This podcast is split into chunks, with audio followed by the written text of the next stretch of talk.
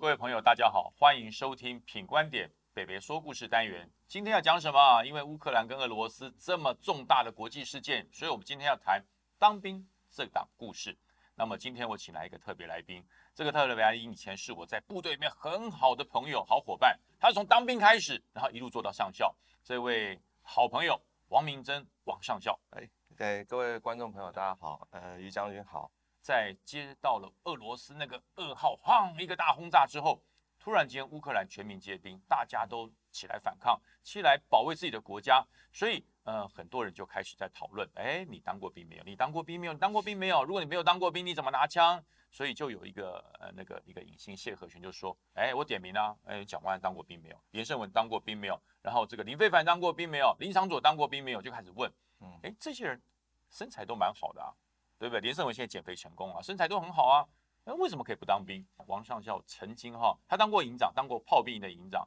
然后呃也当过兵，也当过军官，他还做过人事官，来跟我们解答一下，哎，如何可以不当兵？用什么方式可以散兵？哦，那到底散兵是他自愿还是呃故意？那首先针对伞兵的这个问题，对对对，对，那刚好其实我在整理这个资料的时嗯候，哼我就突然发现说，哎呦，我们这四位政治人物有没有，对刚好把我们的法规里面的东西都 都哎符合了。昨天我们来讲这个林长卓委员，嗯，好，嗯嗯还有这个连胜文先连生，胜文，嗯，好，他们就是属于兵役法第四条里面哦很典型的，就是他的体格就是免疫哦，体格不符，不符你就说，他看就就在蛮壮的啊，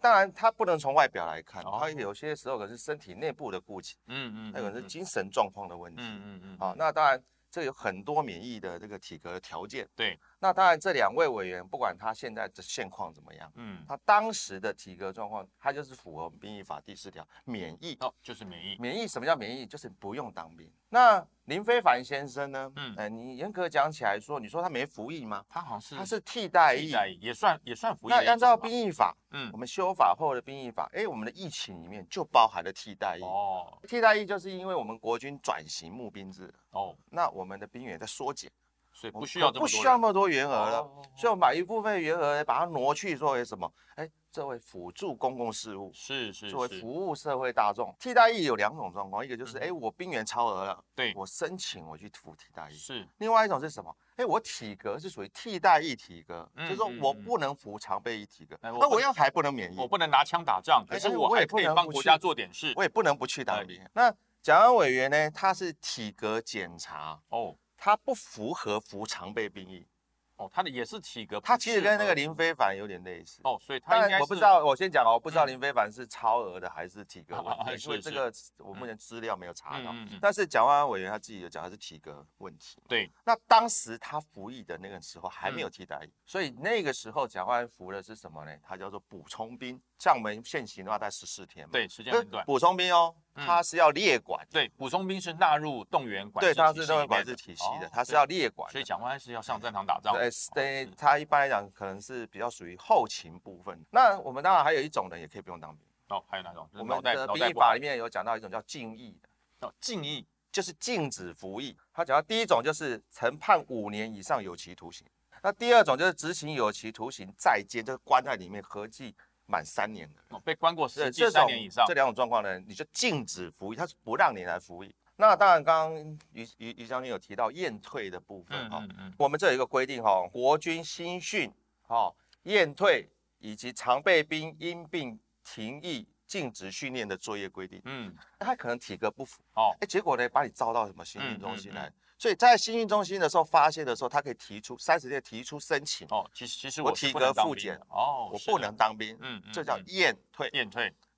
那如果说你新训中心也过了。嗯，后来才进到部队里面来也到部队，哎服役就像了我以前当营长的时候，对我就发现，哎，有人到部队来了，他跟我讲嗯我椎间盘突出，很严哦重，所以我不能操作，然这个后不能做，我那个不精能神有做，疾病，有忧郁症，嗯，我们叫走因病停役哦，这个我办很多，啊，对对对对对对对对。嗯 那很多阿兵跟你说还散兵，嗯，那散兵有分什么？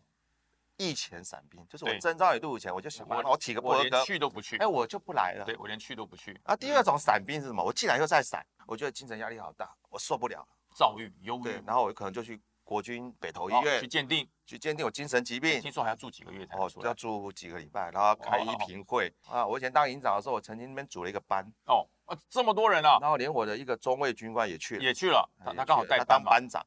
哦，所以也蛮蛮有趣的哈、所以说，大概我们的兵役法的部分，哦有这针对有我这么们多的提方议、式禁役，嗯哼，好、然后服替代役啊相是关的的法是规，的待会大家就这样介绍。嗯哼那现在我们台湾做的是四个月的军事训练营，这样够吗？这个礼拜六，就这个礼拜六，应该就明天了嗯哈，明天就会有第一批的这个史上最硬教招要报到了。嗯，那这个教招，呃，我看了一下它的课表哦，是光是射击二十八个小时，然后野营、行军，然后先立战术，然后几乎都不在营舍里面，嗯然后连晚上都要夜教，天天夜教，嗯，而且中间没有休假，十四天连续操作。你也带过教招兵，对不我对？哦曾经带过，呃，也在汉光演习的时对候你带是过那个军事勤务队战号补对充的，战号补充嘛，的军事勤务队等对等。对，你带过的这个教招兵，因为你是在演习期间带的教招兵，嗯就比较接近这一次所谓的新式教招，嗯跟以前我带的教招兵是不一样的。我在中华兵学校带教招兵，那简直就是来旅行的，你知道吗？然后来报道，然后对东西发一发，大概就是射击一天，嗯然后就开始擦枪，擦完枪就解就解招了。大概那这样，你那个带的教导兵是因为接受汉光演习的联合演练，嗯对，所以比较接近这一次十四天的教招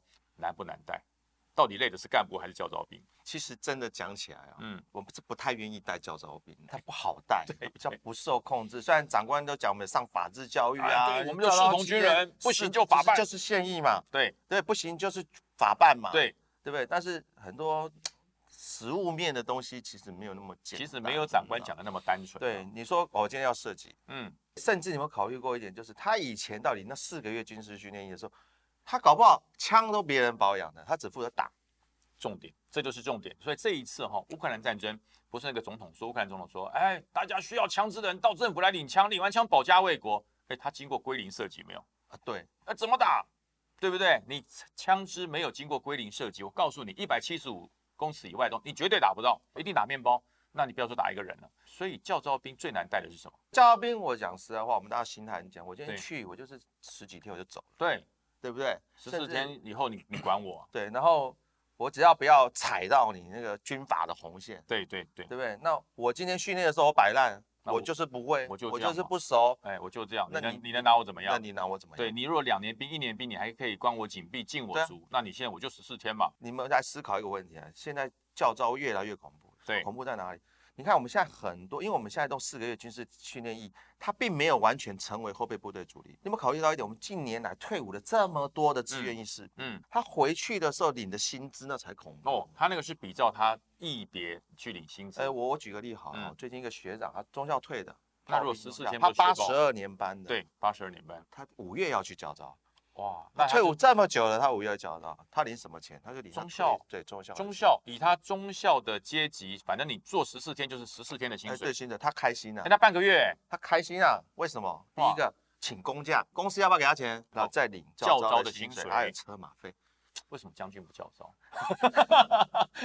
我也都想去教有招啦哦，其实我有教招，我们每个年度有两天的这个退役将官的教育训练，嗯哦但只有两天而已，实在太少了，应该要两个月啊。但是我讲哈，这一次的教招兵时间长，呃是一回事，另外就是国际氛围，嗯因为你看马上礼拜六要报道乌克兰跟俄罗斯的战争，让引起的全世界，包不要说国内，全世界都在关注。嗯那么这第一梯是进营来来实施新式教导教导，我跟你保证，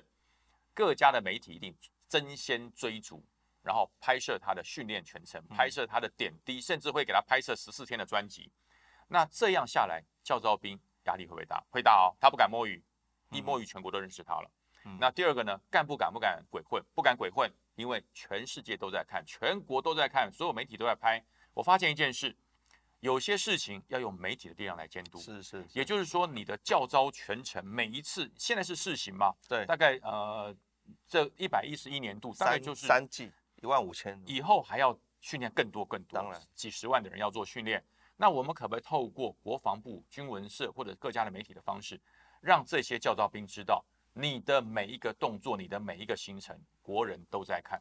如果要达成于将军所提的这件事情哈、嗯嗯我们要有一个先决的假设条嗯件，嗯就是媒体可以随机采访。不是由军文新社闻来安新闻排社，或者是我国防部公司那个样我样板来采访安排你采访，对对对就，有点像汉光演习的哦，那有没有那就那就没意思哎，了。我就排 schedule，嗯，我只给你看最好的。哎，你来，那我会通知你部队，哎，明天去看你哦，对，明天有人来拍那哦明。天来拍哦，对弄好，服装用整对好，，我们就拼这两个小时哦，两个对小时之后，其他的时间都可以混然哦后。可能干部就哎，媒体走了，哎，大家休息，来解散，状况解除，对这样就不对，要接近日常。